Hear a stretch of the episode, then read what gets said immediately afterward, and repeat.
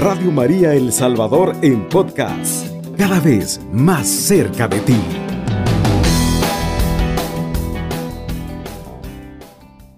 Cómo perseverar en tiempos de crisis. Y nadie me va a dejar mentir que estamos en una crisis tremenda. Es una crisis a nivel mundial en todos los aspectos. económicamente, la economía a nivel mundial, eh, hay muchas economías que están en recesión, no tienen crecimiento. Hay economías que eh, tienen niveles de inflación tan altos, eh, donde ya el poder adquisitivo ya no alcanza para que las personas puedan comprar lo necesario. Hay crisis política, la lucha de poder entre los, las personas que están dentro de la política, queriendo obtener poder, muchos para, la, para poderse aprovechar de eso y hacer corrupción, tener enriquecimiento ilícito a través de las arcas de los estados en los diferentes países. La guerra de poder entre las grandes potencias, la guerra de Ucrania, el hambre que se puede provocar por la falta de trigo a nivel mundial, las sequías en algunas partes del mundo, los huracanes Hoy estamos nosotros con un huracán, con la influencia de un huracán, el huracán Ágata, que es el primer huracán que se forma en el Océano Pacífico. Ya está tocando tierras mexicanas y sus eh, ondas del huracán pues abarcan parte de Centroamérica, El Salvador ha tenido lluvias, Guatemala. Entonces, tantas cosas que estamos viviendo, tantas situaciones que estamos sufriendo y que necesitamos agarrarnos fuerte de la mano de nuestro Señor Jesucristo.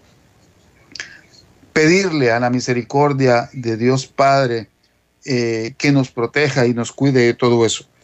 ¿Y qué vamos a hacer en estos momentos de crisis? ¿Cómo los vamos a afrontar? Ese es lo que vamos a ver ahora en este tema. Muchas de las personas necesitan el consuelo de saber que los demás se preocupan por ellas y estarán allí en los momentos de necesidad. ¿Cómo podemos mantener esa calma cuando todo se nos derrumba a nuestro alrededor? ¿Cómo poner en práctica los siguientes pasos nos ayudará a soportar estos tiempos difíciles? Todos estamos viviendo en una era de desinformación. Hay confusión y temor, y hay un temor inspirado por el padre de la mentira, que es Satanás, el diablo. Otro aspecto de su carácter malicioso es crear división entre la gente. Satanás está creando división en la raza humana, en las etnias, en las perspectivas políticas y en las creencias religiosas. Ha sido frecuente los factores de división utilizados por el mal para enfrentar a un grupo en contra de otro grupo. Y ahora vemos que la animosidad está creciendo, tal como la Biblia lo, advierte con respecto a los últimos días. Si lo vemos en la segunda de Timoteo 3, del 1 al, al 5, Actualmente, durante este periodo de pandemia y la turbulencia social que vemos que nos divide por partes, se suma la ira y los conflictos siguen incrementando. Los asesinatos van en aumento. Si no veamos lo que ha sucedido en estos días en Texas, Estados Unidos, con esa matanza de ese joven de 18 años, al matar a 19 o 21 personas, según las noticias, de una forma eh, fría, desquiciada, eh, satánica. Como también estamos viendo los tiroteos en masa en diferentes partes de los Estados Unidos. Abunda el suicidio en estos días. Abunda la violencia doméstica en estos días. Abunda la violencia contra la ley de Dios. Nuestra iglesia católica está siendo perseguida en Nicaragua. Todos estos son pecados de los que Jesús hablaba que sucederían en los últimos tiempos. El mundo entero, hermanos, está experimentando un incremento del dolor y el sufrimiento acrecienta de manera desmedida. Nuestras vidas están siendo impactadas significativamente por estos eventos actuales. Algunos hermanos han fallecido por la pandemia. Otros han perdido seres queridos. Otros perdieron sus trabajos. Perdieron hogares o recursos que alguna vez fueron fácilmente accesibles y que hoy les está costando mucho poderlos obtener. Los estilos de vida han sido afectados negativamente y las relaciones se han visto alteradas por el distanciamiento y el aislamiento que hemos tenido. Hermanos, como resultado, muchos están lamentando sus pérdidas y sufriendo de depresión. Otros se enojan, se cargan de mucha ira. Otros proyectan culpa y un negativismo ante las verdaderas causas de estos acontecimientos. Abunda la ansiedad, el temor y los sentimientos de inseguridad. La gente tiene miedo en estos momentos. ¿Cómo podemos afrontar estas crisis? Bueno, en primer lugar, hermanos, debemos acudir a nuestros mejores aliados, a nuestros aliados principales, para poder sobrellevar esta ansiedad, este, esta tristeza, este dolor, esto que nos preocupa, esta angustia. El primero y más importante de los aspectos de los que podemos hacer es fortalecer nuestra relación con nuestros principales aliados. Dios Padre y con su Hijo, nuestro Señor Jesucristo. Nuestros mejores aliados, hermano. No tenemos otro más que ellos. Por eso hoy me daba muchísima tristeza cuando veía la nota de un político en Colombia que participó en las elecciones para presidente el día de ayer. Y se dice de que en una entrevista que tuvo en una de las radios, aseguraba de que no existe Dios. Estamos hablando del señor Gustavo Petro, que es candidato a la presidencia de Colombia. El señor en una entrevista reciente en Radio Caracol le hicieron la pregunta, ¿cree que hay un Dios? Y su respuesta fue, en mi sistema de creencia no apoyo a un creador como tal. ¿Alguien lo ha visto? Y si alguien tiene pruebas concretas de su existencia, lo desafío a que me las muestre. Lo que tenemos es simplemente teorías inventadas por el hombre. La gente vive engañada pensando que Dios nos creó y no es así.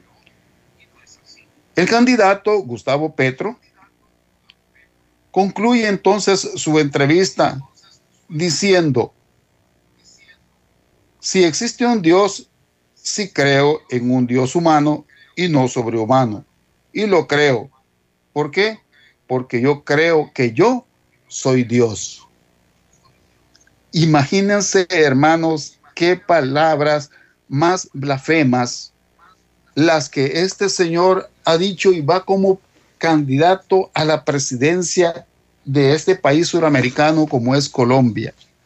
¿Qué podemos esperar ante estos acontecimientos que estamos viviendo? En toda mi existencia, en los años que tengo en el uso de razón, al menos no había visto de una forma tan descarada que un ser humano no reconozca la grandeza de nuestro Dios, que no reconozca la grandeza de nuestro Señor Jesucristo. ¿Cómo nosotros vamos a poder ser posible, hermanos, la creación del mundo. ¿Cómo puedo yo, Salvador Enrique Cuellar, poder hacer germinar una semilla de frijol, una semilla de maíz, si no tengo ni siquiera las habilidades para poder crear la tierra, para poder crear el agua, que son dos elementos fundamentales para que la semilla pueda germinar y dé fruto. Estas semillas al morir en la tierra produzcan un árbol, produzcan una vida y al mismo tiempo den el fruto con que nosotros nos alimentamos. Si no es por Dios, si no es por nuestro Padre eterno, la humanidad no tendría forma de poder comer, de poder sobrevivir en este mundo. ¿Cómo tenemos que aliarnos con Cristo? ¿Cómo tenemos que aliar con nuestro Padre Dios? Una de las formas principales es poder llegar a Cristo, a los pies de Cristo, que es nuestro mayor consejero, que es nuestro amigo y confidente, que es quien nos exhorta y nos consuela. Dios el Padre es un Padre perfecto y amoroso, que nos va a dar todo el apoyo que nosotros necesitamos. Pero estos poderosos seres que pelearán por nuestras batallas nos ayudarán a superar las circunstancias más difíciles. Nos fortalecerán por medio de su palabra, que es la Biblia, por el poder del Espíritu Santo, y que esta interrelación la vamos a lograr a través de la oración. Es la oración, hermanos, es la oración nuestra forma de comunicarle a Dios y la santa palabra a través de la Biblia es la principal forma en que Dios nos habla a nosotros. Claro, el ayuno nos puede ayudar y nos acerca más a Dios. La meditación en su palabra también nos ayuda a obtener mayor entendimiento de lo que nos están comunicando. Pero la oración asidua, la oración constante, hermanos, la oración diaria, cerrados en nuestra habitación, en nuestro cuarto, doblándole rodillas al Señor todos los días, contándole nuestras tristezas, pero también nuestras alegrías, contándole nuestras preocupaciones, pero también todo lo que nosotros anhelamos y esperamos. Entregándole nuestras preocupaciones, es cuando nosotros vamos a poder entender con mayor claridad el amor, la protección, todo lo que Dios quiere para nosotros es a través de la oración y es a través de la meditación de su palabra. Nosotros los católicos tenemos la bendición de poder ir a misa, y tenemos muchos signos que nos ayudan a fortalecer nuestra fe. La Eucaristía, la confesión, eh, el sacramento de la unción de los enfermos, tantas cosas, tantas cosas que nos ayudan a nosotros. La participación en nuestras comunidades dentro de la parroquia nos ayudan enormemente a fortalecer nuestra fe. Y al fortalecer nuestra fe, fortalecemos la oración y fortalecemos la lectura de la palabra de Dios. Esa es una de las primeras formas, hermanos, en las cuales nosotros vamos a tratar de perseverar en estos momentos de crisis. La Virgen María nos ayuda a vivir haciendo el bien. Como le enseñó a su Hijo Jesús. Radio María nos acompaña siempre. Escucha el 107.3 FM. Hermanos, estamos en su programa de Hombres en Victoria en el 107.3 de Radio María. Seguimos con este tema de cómo perseverar en tiempos de crisis. Dice la palabra de Dios que tiene eh, mucho que decir en cuanto a sobrellevar la ansiedad y las preocupaciones de los seres humanos de las personas en estos momentos en que el mundo está en crisis. ¿Cómo un hermano, cómo una persona puede manejar esa ansiedad? Dice la palabra de Dios en Filipenses 4 del 6 a 8 y esto, esta palabra de Dios de Filipenses no proporciona una guía perfecta, una guía perfecta de cómo manejar la ansiedad. ¿Qué nos dice Filipenses 4 del 6 al 8? Por nada estéis afanosos, sino sean conocidos vuestras peticiones delante de Dios en toda oración y ruego, con acción de gracias. Y la paz de Dios, que sobrepasa todo entendimiento, guardará vuestros corazones y vuestros pensamientos en Cristo Jesús. Por lo demás, hermanos, todo lo que es verdadero, todo lo honesto, todo lo justo, todo lo puro, todo lo amable, todo lo que es de buen hombre, si hay virtud alguna, si algo digno de alabanza, en esto pensar todo el día. Palabra de Dios. Hermanos, Filipenses nos explica realmente con detalle cómo nosotros podemos vencer esos momentos de angustia en que tenemos, en que nos quedamos sin dinero, que no tenemos para darle de comer a nuestra familia. Hay momentos en que no tenemos para pagar el recibo de la luz, del agua, el alquiler de la casa, cuando no tenemos para transportarnos a nuestros trabajos, para darle a, los, a nuestros hijos, para el transporte, para el colegio, para la escuela, eh, cuando ya tenemos situaciones riesgosas con el temporal y que más de alguno vive pues en áreas de, alto riesgo y se preocupa realmente por la situación donde vive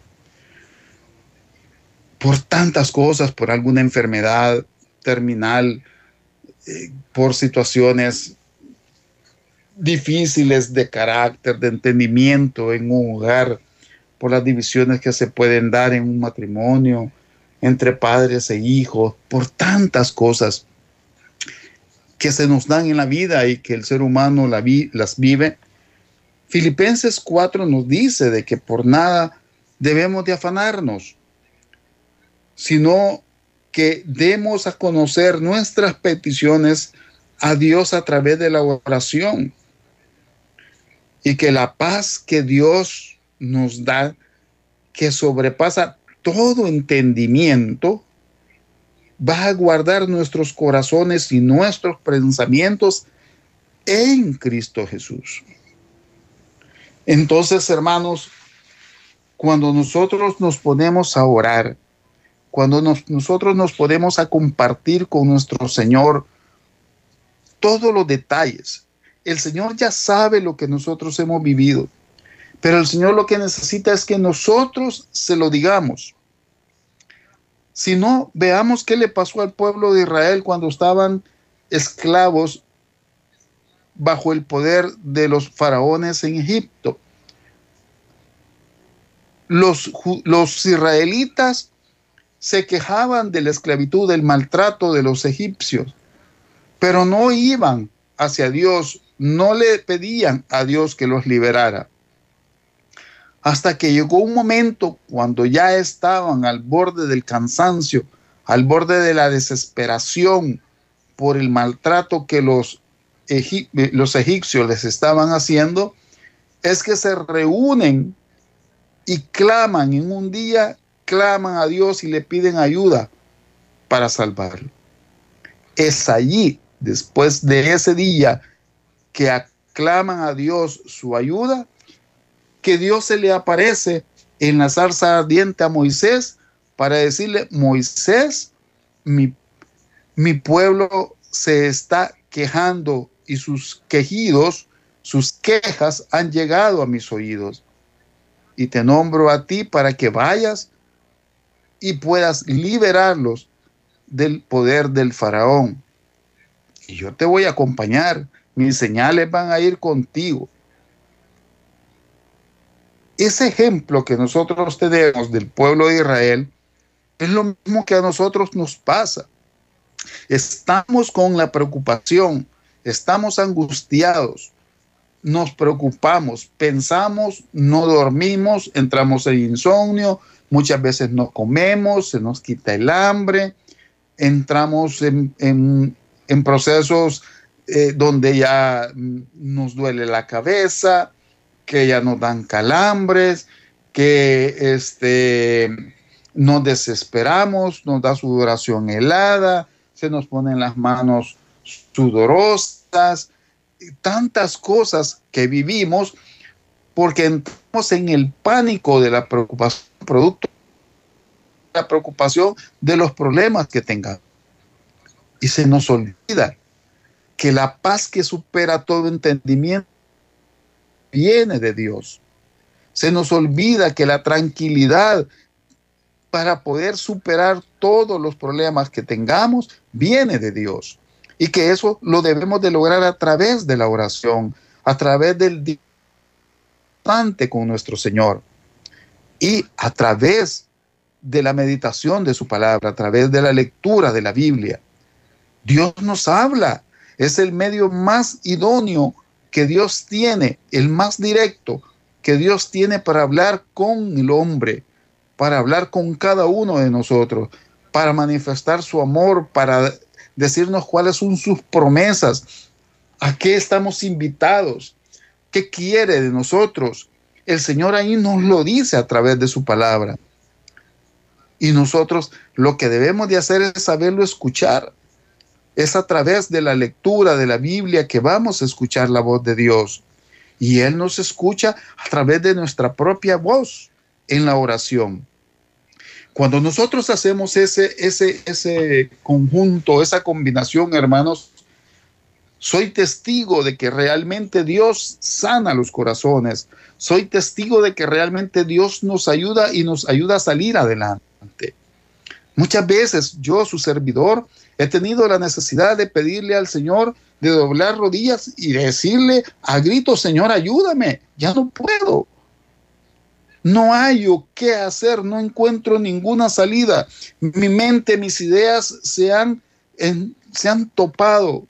Tengo cerrada la mente, no puedo pensar, no se me viene ninguna idea cómo solucionar este problema. Señor, ahí te lo dejo. Ese problema es tuyo y tú me lo vas a resolver. Tú conoces cuál es la situación. Tú sabes cómo se da este problema tú sabes cuáles son los medios por los cuales tú me lo vas a solucionar. Tú me vas a poner ángeles, tú me vas a dar ideas, me vas a dar, el discernimiento para poder tomar las decisiones para la solución de ese problema. Y hermanos, soy testigo. Dios en todo el transcurrir de mi vida me ha ayudado enormemente a superar muchísimas dificultades. Por eso yo lo amo. Él es mi amado. Es mi Señor. Sin Jesús, sin Dios, yo, hermanos, no soy nada. Eso me da la paz, eso me da la tranquilidad, me da la seguridad. Esto se va logrando poco a poco, hermanos. No es un cambio de la noche a la mañana, es un proceso, es un proceso que hay que seguir, pero no tengamos miedo de someternos a ese proceso. No tengamos miedo de hablar con Dios y contarle nuestras debilidades. Porque al mismo tiempo que le vamos contando al Señor nuestras necesidades económicas, nuestras necesidades materiales, también hay que decirle cuáles son nuestras necesidades espirituales. Contarle cuáles son nuestras debilidades que nos hacen caer y nos hacen alejarnos de su gracia. Es importante estar en la gracia de Dios para poder también obtener los beneficios en todos los aspectos de parte de Dios, los beneficios espirituales, los beneficios materiales.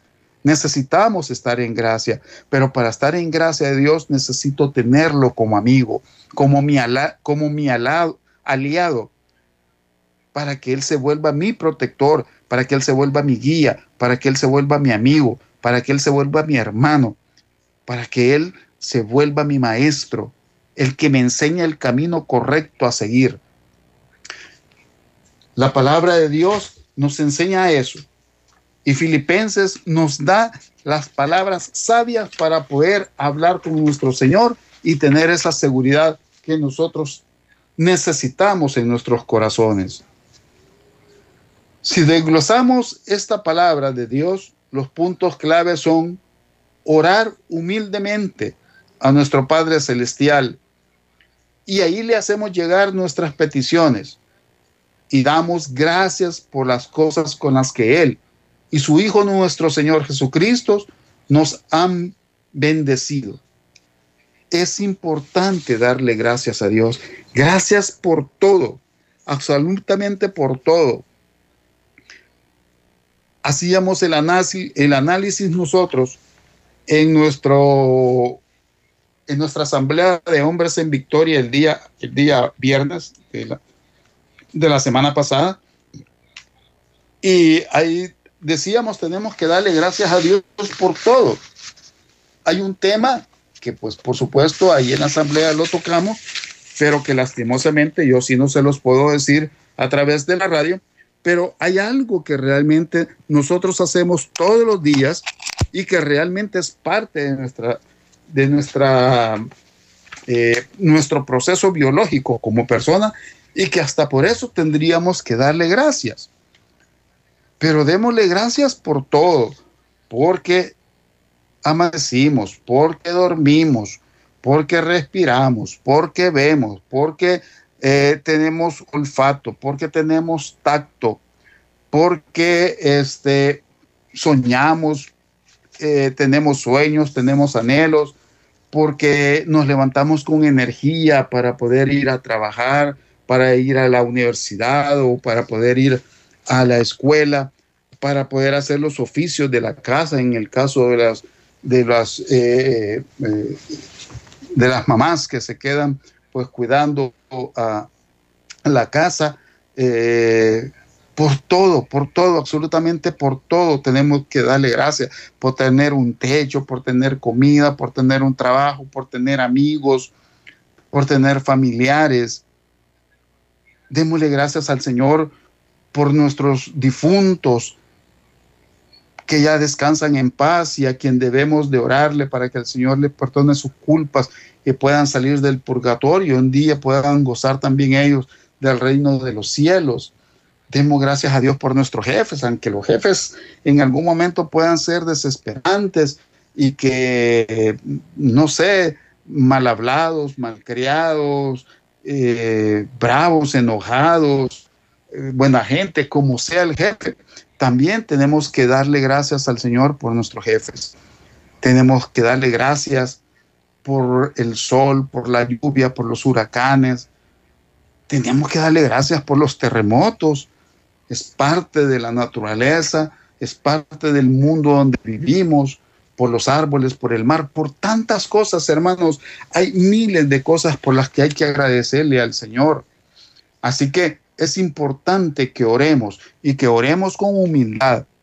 Recuerden que la oración no es aquella oración, Señor, yo quiero esto, Señor, quiero esto, yo quiero, yo quiero esto, yo quiero esto no debe ser una oración condicionante a Dios.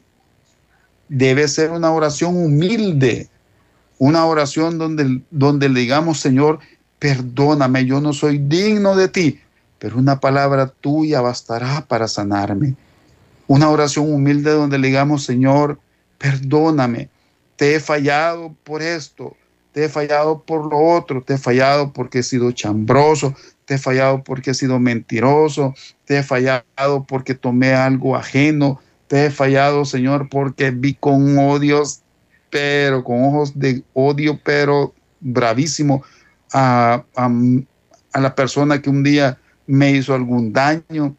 Señor, te ofendo porque no logro perdonar.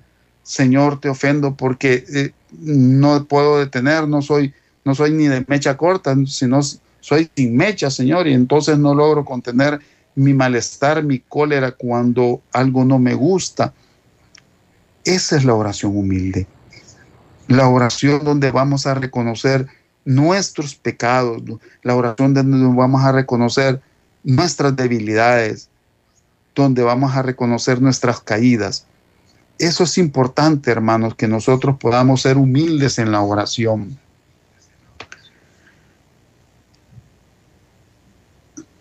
Debemos de dar gracias por todo y eh, sobre todo bendecir al Señor. El Señor, según la primera de Pedro en 5.7, dice que Él hará lo que es mejor para nosotros y nos dará lo mejor, nos dará paz mental. Y finalmente, nuestras mentes deben enfocarse en las cosas positivas que Dios ha compartido con nosotros por medio de su palabra. Tenemos que recrearnos en la belleza de su creación y en la esperanza del futuro venidero. Ahí debemos de centrarnos. Debemos leer su palabra, debemos alegrarnos con la belleza de su creación, la fauna y la flora, y tener esperanza de que vamos a estar un día después de este destierro en esta tierra, vamos a estar con Él gozando de la gloria eterna.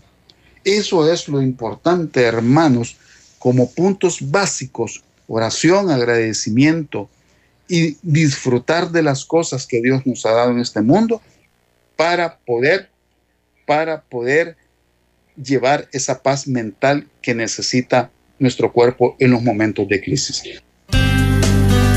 Radio María El Salvador, 107.3 FM, 24 horas.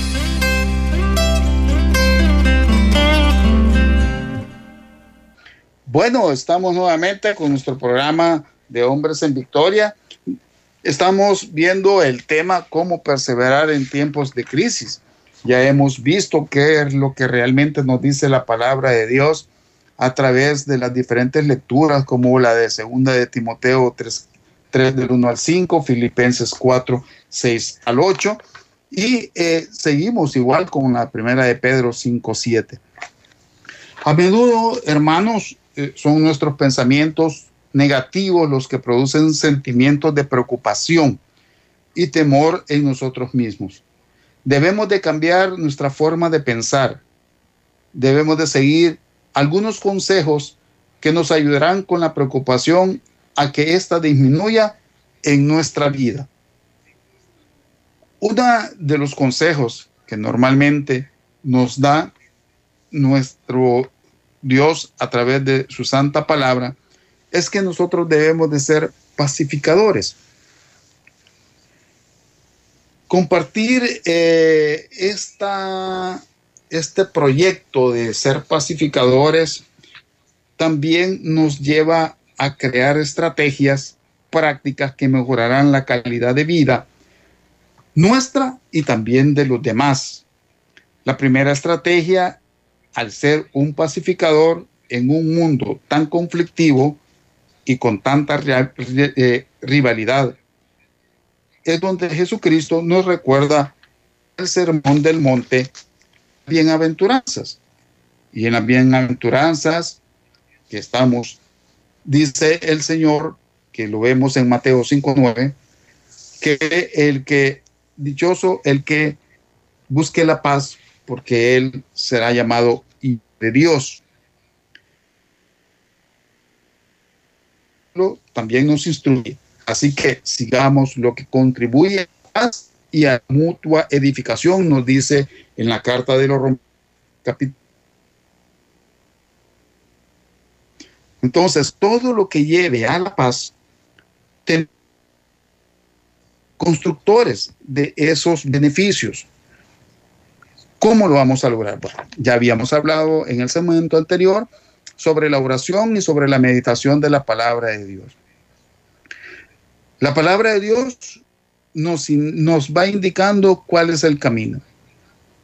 Entonces, una de las cosas por las cuales realmente nosotros vamos a tener eh, cómo vamos a poder perseverar, cómo vamos a poder superar eh, estos momentos de crisis sin caer en crisis, aparte de la oración, aparte de la meditación de la palabra, es siendo pacificadores, llevando paz a todas las demás personas.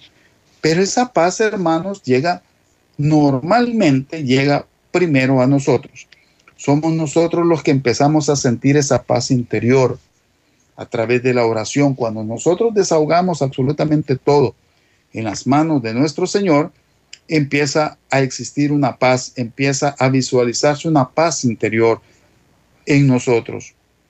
Empezamos a sentir paz, empezamos a sentir seguridad.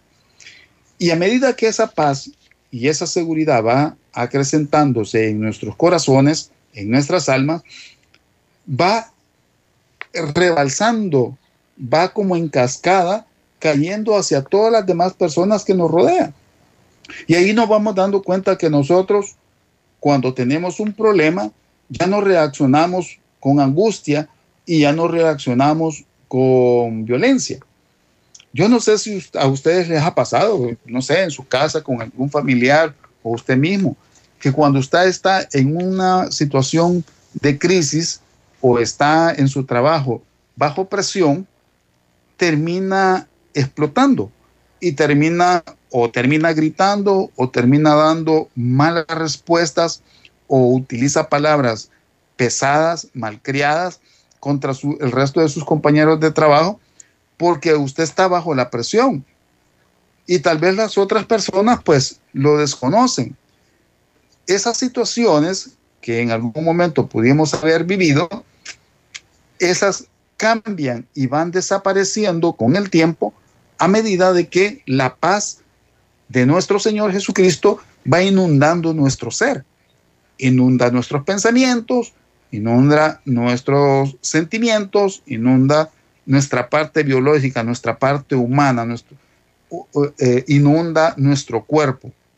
Entonces, ante momentos de crisis, cuando ya estamos empapados de Jesús, tenemos esa capacidad de podernos detener, analizar la situación, ver las posibles soluciones, las sometemos a la voluntad del Señor, las sometemos a la iluminación del Espíritu Santo y con eso nosotros empezamos a darle solución a, los problemas sin angustiarnos, sin preocuparnos, sin que el temperamento se nos salga de control, sin enojarnos, sin eh, alzar la voz, hablando con tranquilidad, hablando suavemente, buscamos la solución, independientemente de que esta situación que nos haya llevado a esta preocupación